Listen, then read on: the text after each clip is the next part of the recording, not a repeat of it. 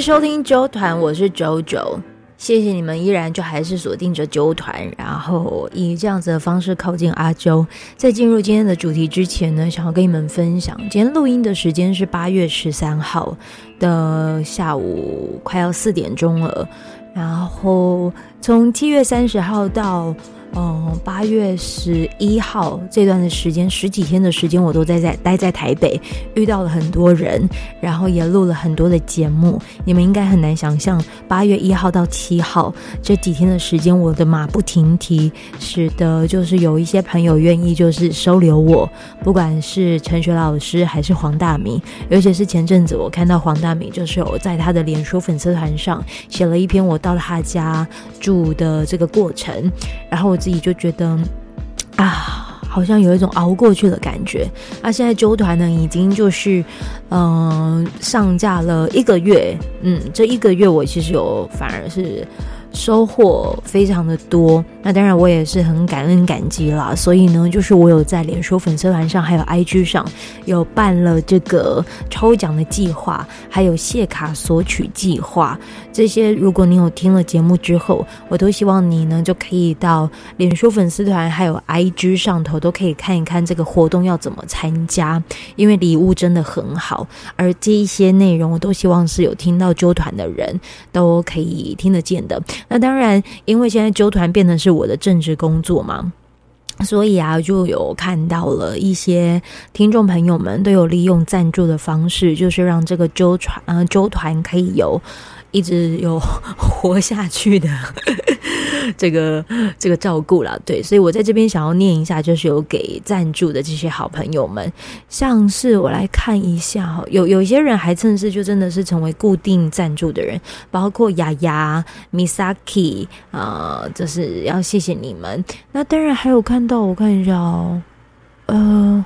Misaki、Eva、婉华、卢小柔、Jessica、烤番薯啊，还有匿名赞助者跟徐以真、Jane Chan，跟还有谁呢？Ping，我都有看到你们的留言，都有完整看完，谢谢。Joanne、许青春、黄以伦、卢弘毅以及曾代娣，还有呃小叶。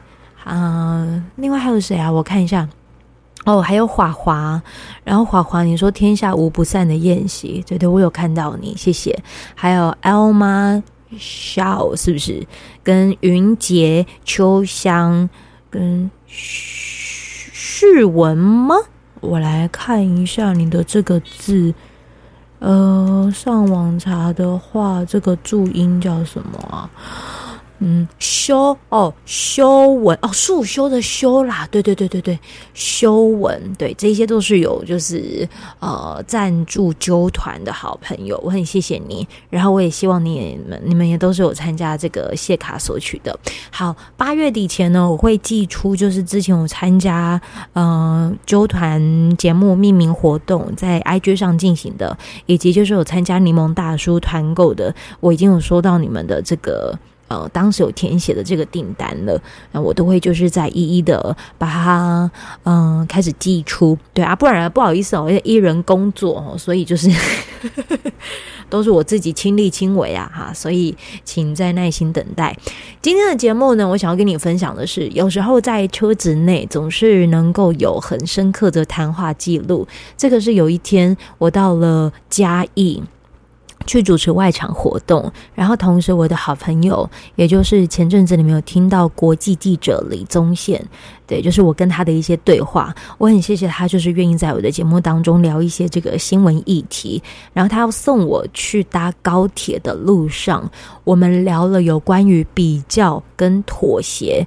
这嗯，在在聊这个主题了，对。然后那个时候我们就在聊，如果二十几岁我们就已经非常熟透了利益面跟现实面，我们有办法在现在三十几岁的时候能有这一些的成绩，或者是目前还能够呃呃赖以为生的成就，是真的能有办法的吗？因为我们一直都在回望着过去我们的二十几岁，其实并不会就是好像真的把所谓的利益现实面看得太透彻，因为我总觉得好像看得太透彻，很多事情你都做不来，做不了。那我觉得这对话也是蛮深刻的。当然，你在听的过程，依然就很像是我当时去做整副推拿的时候的那一种，很像在偷听别人谈话的那种感觉。By the way，我真的觉得大家很喜欢听这一种风格的，就很像偷听的。因为那个整副的那一集啊，第四集，我真的已经被问爆。问爆说：“我到底是去哪边做整副，然后哪边被推的该该叫？”对，我就很很珍贵啊。对，让你听听我跟朋友之间的在车内谈话的记录，来一起听节目吧。啊！对啊，我我现在在重讲，就是如果我们现在就是好，我们都看到很多利益面，然后就很多现实面。可是你想哦，现在很多我们的受众群可能都是那种二十几岁的人。他现在那么早的时间就已经听到那种利益面、现实面，你有没有想过，如果我们也是在那个年纪听到这些的话，有办法像现在有这种成就吗？我就要看两个层面呢，一个层面就是知道这些所谓的利益或现实面，你反而会知道市场在哪里，要做什么，或者是呃哪一些可以。你可以去衡量啊，如果更早会衡量的话，也不见得是坏事。如果当你没有最喜欢的某一件事情的时候，嗯，可是第二就是，当然就看每个阶段不一样。如果你太早只想着钱的话，当然就是。没关系，没关系，有这声音。对啊，我说如果太早，这个没有版权。因为他，因为他应该也是盗版的。没有啦，现在是车子好像都会付。啊，反正就是。可是太早，如果你有一个很喜欢的东西，一个理想性的东西，对啊，你就是，那就不那就不应该了，因为你太早太早知道你，哎哎哎，有拍照，好像有拍照，没有这里有拍照，哎，不要超过。因为我一直很 confuse 的地方，好，现在很多人很多网红可能都会讲各种的一些现实面、利益面，但是我总觉得好像哪边卡卡的，我说不上来。嗯，就是。可是我觉得知道也不见得是坏事，可是不要因为你知道这个就去否否定你很喜欢的一件事情，因为不见不代表你做的事情没有意义，或不代表你一定会像他说的这样。就比如说，大家我那时候毕业的时候，大家说记者薪水都很低很低嘛，怎么活不下去？那时候要开两万三、两万二，可是老实说，我进去的薪水是，然后我三个月后就变，嗯，因为那时候。发生太阳花学运，我主管觉得我很辛苦。哎、欸，我讲这段话，那时候的同事会疯掉，就说为什么薪水那么高？嗯。可是我意思是说，就是不是每一个人，或者是产业呃，或者是产业的状况，就会跟你接下来遇到的事情一模一样。有可能你会跟与众不同，有可能你就是就是不一样。你当时你会觉得只是因为源自于你的不一样，是不是？没有，但当然当时不当然不会想那么多啊，我只想好好做这件事情，把它做到最好。嗯。就是不会有一些其他想法，因为我就开始，比如说会呃计较的时候，可能是你必须要让自己有本钱的情况之下才可以计较。嗯，同意啊，因为你没本钱怎么？你没本钱的时候，你计较，你等于是在断了自己的后路哎。嗯，而且凭什么计较？然后你就会开始在厌世，或者是厌倦这个社会，都不给机会，不给年轻人机会还是什么？嗯，但是给机会的前提是你不能计较。对，就是不能太计较。那你觉得到什么情况之下，你也许可以多一点计较？嗯，我先讲我的，我可能觉得我苦过一阵子之后，然后我觉得好像开始慢慢的有各种的邀约跟工作机会了。这些工作机会跟邀约不是这个体制内给我的，是我靠我自己。也也许体制内他可能会讲的是，你也是因为有这个光环，体制的栽培或什么，对对，你才可以有这些。可是。我想的是，是发现自己的价值吧。可是我的光环之下，如果我没有表现好，别人不会用我啊。对，对啊。所以当我好像慢慢发现到，可能的邀约都是源自于我个体个人的时候，我就觉得我好像可以有有底气去计较了。嗯，对，那个计较只是为了让自己更好，跟筛选之余，你可以有多一点的时间去做你真正在乎的事情。嗯，对，所以计较是源自于你开始想多一点的时间去做更多事，或者好一点的说法会不会是选择啊？就是不一定是计较啦，就是因为一开始我们是照单全收嘛，做什么？可是当你我觉得能力到的时候，你就会有有选择的，嗯，能力，你可以你可以去选择了，就是就是你可以计较跟选择有好像有点像吧，就是我说你就可以去你可以去 argue 了，你可以去决定你要不要做这件事情。你觉得你在什么情况下你开始可以 argue 了？我觉得比较装备好自己的时候，比如说，嗯，我被呃，我发现我的能力是比别人好的，或是很很肤浅的说啦，比如说，嗯，我的收视率比别人好好了。哦，就是之前在电视台的时候，在印尼的时候，嗯，这时候你才有本钱去跟人家谈说，哎，我不想做这个，不想呃，我不想主持那个美食节目，我想要做的是正规的新闻，你才有办法去做这个。你不能是，你就不用随便被安排，或者是。那你做当时随便，嗯、当你呃，那你那个时候做被安排的事情，大概多久的时间？那时候我还要做编译啊，因为我其实没有那时候在电视台，我没有那么。就如果可以产出自己的东西的话，我宁愿自己采访，不想要去翻译别人内容。可是我做了快半年吧，就是翻译别人的东西，嗯，然后才慢慢的转成可以有自己的内容这样。嗯嗯嗯。然后如果你要找更早的话，我在电台的那三年就是照单全收啊，然后去实习什么的，然后根本就没办法选择。那时候你凭什么跟人家计较？人家愿意收你就很好了。欸、你看，我现在很多人都讲哦，就是选择比努力还重要。嗯，现在很多不是都在讲这句话吗？我觉得这句话好像不能全部都统一套用在任何人呢。选择比努力还重要，你从一开始你就一直在做选择，你都不努力。对啊，努力也很重要，好不好？选择比努力还重要，是源自于你先努力了。可是他选择比努力重要，他的那个是什么啊？就是他是只他是只选择什么？选择比努力重要，就是你可能选择对的行业吗？塞葵啊，哦，就这意思啊。你就是都在你都在选塞葵，可是有时候得承认，你就是因为选这些塞葵，然后你就是这样子被看见。嗯，所以是很难说嘛。我觉得努力还是很重要啦，就是。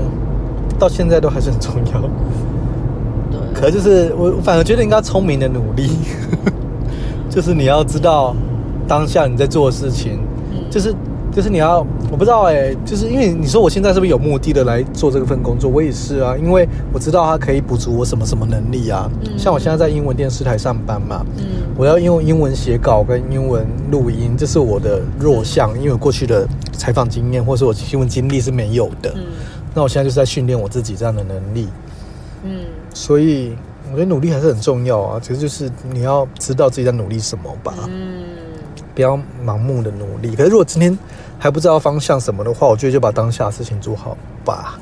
我不想老师啊，不会啊，我们要当老师哦，因为我也很努力，我自己也是在努力的。干嘛？你的定义是老师都不努力，是不是？没有，我意思是说我不想要从上看下的这种感觉，就是好像你知道就。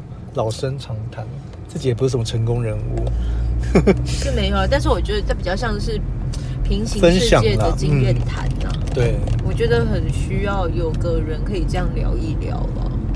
可有时候像我们这样聊，我自己也可以理出些什么啊？嗯，也是在为自己。对啊，因为你知道，有时候我可能看到哦，很多比如说你说的有影响力人，他的确讲了一些很东西，都是对很现实还是什么。可是我我现在都有时候。当我看到过于现实的，我会主动撇开。就是还需要一些理想。我自己知道可可能会影响到我。可是我觉得这两个，可是我觉得年纪有关了。就我现在可能三三十后，嗯，我觉得人就会有两个嘛，一个是理想跟现实面。然后我觉得每个人都有两种人格吧，就是嗯，两个都需要，因为毕竟谁不想买房，谁不想要？对啊，比较没有后顾之忧一点，或财富自由，谁不想？所以。我觉得都想，可是就是你要去拉扯吧，或是去比重吗？嗯，要去妥协一些，可是也可以不要妥协。好矛盾在讲什么？可是我意思是说，我觉得妥协是适度的妥协啦，妥协没有不好。以前我们我哎，我跟你说，在二十几岁的时候，我会觉得妥协是一个就是非常低贱的事。对，人为什么要妥协？没错，你妥协个屁！你就是要坚持还是什么？可是。你哎、欸，我觉得到三十之后，你会甘于妥协一些事，嗯，然后那个妥协好像你只是因为又在更加了解些什么。对，而且我觉得这是成长，哎，就其实不见得是妥协，不见得是坏事啊，应该这样说。我最近妥协的一件事情，应该就是跟我的工作时间有关吧。哦，你说妥协，或者是妥协，愿意讲一些。狗屁话。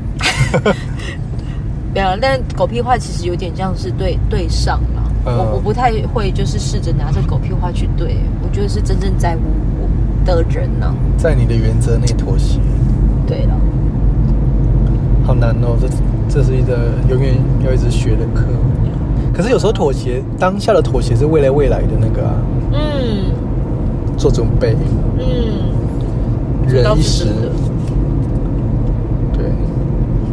陶晶莹曾经在一次的名人讲座被问到一个问题，就是要怎么干掉主管？哇，他怎么说？他说，跟跟主管跟主管一样好啊，嗯，你就是要陪他，你就是要。阿谀奉承他，让他对你喜欢，嗯，直到你升上来，升上来的时候干掉他。哇，很精辟。就是最简单，你要先让他喜欢你啊。对啊，如果他不喜欢你的话，谈什么升迁？对啊，你没有超越。对，你必须要先让他喜欢你，你然后你成为他，那你成为他知道之后。就再换掉他，同意。哦，就是你如果真的想要去改变现实，那先去成为他。这就很像啊，以前，因为像学生时代，我都会批评那个什么，因为我都会就会有人说什么啊，反正就是记者都要听长官的嘛，没有什么权利，没有什么。嗯、可是如果你今天真的很想要改变什么话，你当然就要一直慢慢的，就是往上嘛，然后才可以做到那个。成为成为做决定的人，可是这这也不是代表说你一定要每一层都妥协，然后只是说你必须要技巧性的去知道怎么去拿捏，然后才可以慢慢爬到。你有做过什么技巧性的事吗？妥协吗？嗯嗯，就是就是在我现在一时想不到哪一件新闻事件，不过就是在处理一些议题的时候，可能主管希望的方向是 A 好了，可是你想写 B，可是你可以可能可以。找一个 A 跟 B 中间比较偏向 A 的方向，让他满意。我觉得这可能就是一种妥协哦，然后让主管不会讨厌你这样哦，然后就慢慢的可能有一有朝一日你会变成可以决定新闻议题或者是角度的人，就会你就可以去做一些改变这样。虽然说当然很难了，因为你长官还有长官嘛，可是我觉得你一定要有这样的想法，不然就永远都不能改就不能改变了，怎么可能？对不对？就是。好像好像鸡汤哦，可是没有诶，这不算鸡汤吧？因为我们叫人家妥协。鸡汤是不是？鸡汤是怎样叫人家向上？鸡汤就是叫你当做那些负面的东西都看不到，你有希望，嗯、你有你有乐观的想法，你不用害怕。可是这也可以妥协，不代表要阿谀奉承。我觉得就是你可以在你的原则内。可是如果真的是没办法妥协的事情，你。就是可以放弃，我觉得也没有，也没有什么对错。嗯嗯，人生真的，原来我们已经到了一个，这是一集吗？结尾可以用 人生，然后做 ending。真的，现在讲的什么东西，哎，ending 都会是人生。啊，我们应该很那个。不是我的意思是，我们现在已经处到一个就是，哦，我们应该会被四五十岁人骂吧。刚才讲说你你发什么 牢骚？那你不要听啊！五十岁人转台。他想说你们这些小毛头真的。我就是给小毛头听的。我们给小小毛头听。我们就是迷你毛头。我们可能是小毛头，可是我们也曾经毛头过。我们是在给更小的人听，因为我觉得有时候啊，就是反而更长辈啦，反而会有很大的 gap。反而比较听不下去，反而不要离太远。就像是你可能也不会听，有时候过于精英的。对啊，那就离我好远，然后阶层那么高，讲的好理，讲的人生跟的人听我们讲这些，就会觉得，比较接近他们吧，这年龄跟，嗯、跟跟这个社会上的。精英的不要听哦。家里有跑车的就先转台，有一台可以，两台以上就可以转台。对，结果他在那个跑车上面就听我们的 podcast，那可以帮那个 donate 一下，可以有夜配，那九九拉夜配，可以去 WhatsApp 看一下 YouTube，跟东南亚有关的夜配也收。哎，你自己有什么频道啊？就 WhatsApp，就是扎克力，杂呢是幕布的扎，巧克力的克，力气的力。哪里可以看得到你啊？YouTube 跟 Facebook 都有。虽然说我很懒得更新，可是还是可以看一下，如果对东南亚有兴趣的话。嗯，你的那平台里面会有什么东西啊？就是跟菲律宾、印尼有关的啊，怎样的有兴趣？吃喝玩乐，还有你要严肃的也有，你要交通啊，哪里好吃的啊也有。严肃的有什么？就讲一些新闻议题啦，比如说或是社会事件，比如说之前有一个菲律宾空姐被杀，然后死掉了，然后后来因为那个监视器里面，嗯，嗯哎，是网红被杀吗？我忘了，反正是空，嗯、应该是空服员被杀，然后就在饭店里面开 party，然后死掉，然后那里面的人都是一些达官显要的孩子，嗯嗯，然后可是问题是里面其实都是 gay，然后他们就怀疑，然后那空服也是女生，然后他们就怀疑那些人强奸她，可是问题是那些小孩都是 gay 啊，所以有点像罗生门，然后反正这件事情就会引发很多那个传奇的故事，然后我在 YouTube 上面有讲它的来龙去脉。啊，所以他破案了吗？没有啊，就是一个罗生门。对，就是说什么下药，可是最后还是没抓到人，凶手。对。哦，对，这的确哦，它就会成为你的新闻的议题。就是一些东南亚的有趣的东西，我也有讲一些，比如说印度米啊，印尼的泡面在台湾很有名。嗯。然后讲一些吃喝玩乐也有啊，比如说带你去搭马尼拉的捷运，雅加达的第一条捷运，嗯，长什么样子？比台湾还新哦，就是很漂亮。真的。就是这些啦，频道。下面宣传的时间就是，我们现在其实要坐高铁，要带九九去回家回家了，然后回家了。然后他就突然间叫我把音乐关掉，说什么 我们现在谈的东西太有意义了，要立刻录下来。然后就变成现在就很安静的。我觉得这样很哎，你知道常常在车内车内里面都会有个空间，那种空间氛围是可以。就是聊很多心里话那种，它是有别于设备，就是哦，因为有设备，你会那个吗？啊？你会你要早就坐坐起来，然后挺胸起来，就会比较认真。现在就是比较轻松一点。对啊，没有麦克风。时候，反正我可以把它做到是有办法，很适合在 podcast 上面播的。我觉得这就是我的能耐，嗯，就是我做广播的学到的一些技巧，它是可以让我使用的。所以我可能在只是用手机录音，可是我觉得它的收音啊，还是什么，我觉得我是有一定的把握，可以就是做到是可以停的。很棒，经历了那个广播的那个好多阶段哦。我记得以前去采访的时候，在实习的时候，就十十几年前，人家还有人拿那个大机器去收音。哦，你说记者，你知道，就是有一个同业，我不知道你知不知道？不是？蹦，不是蹦，是广播的。然后拿一个好大机器，中广的前辈，一个姐姐，盘带是不是啊？对，是盘带 那个那什么啊？然后我那时候跟陈跟那个跟我们的姐，陈星啊，跟陈星姐讲，然后说哇，那怎么那么复古？因为那时候我们都拿录音笔嘛。可现在其实拿手机就可以了，嗯，你只要防那个破音就好，爆音的。对，就是这样，就是科技的演变。你在讲多久啊？十七分钟，它很适合一集耶。我是九九，是 Zachary，拜拜。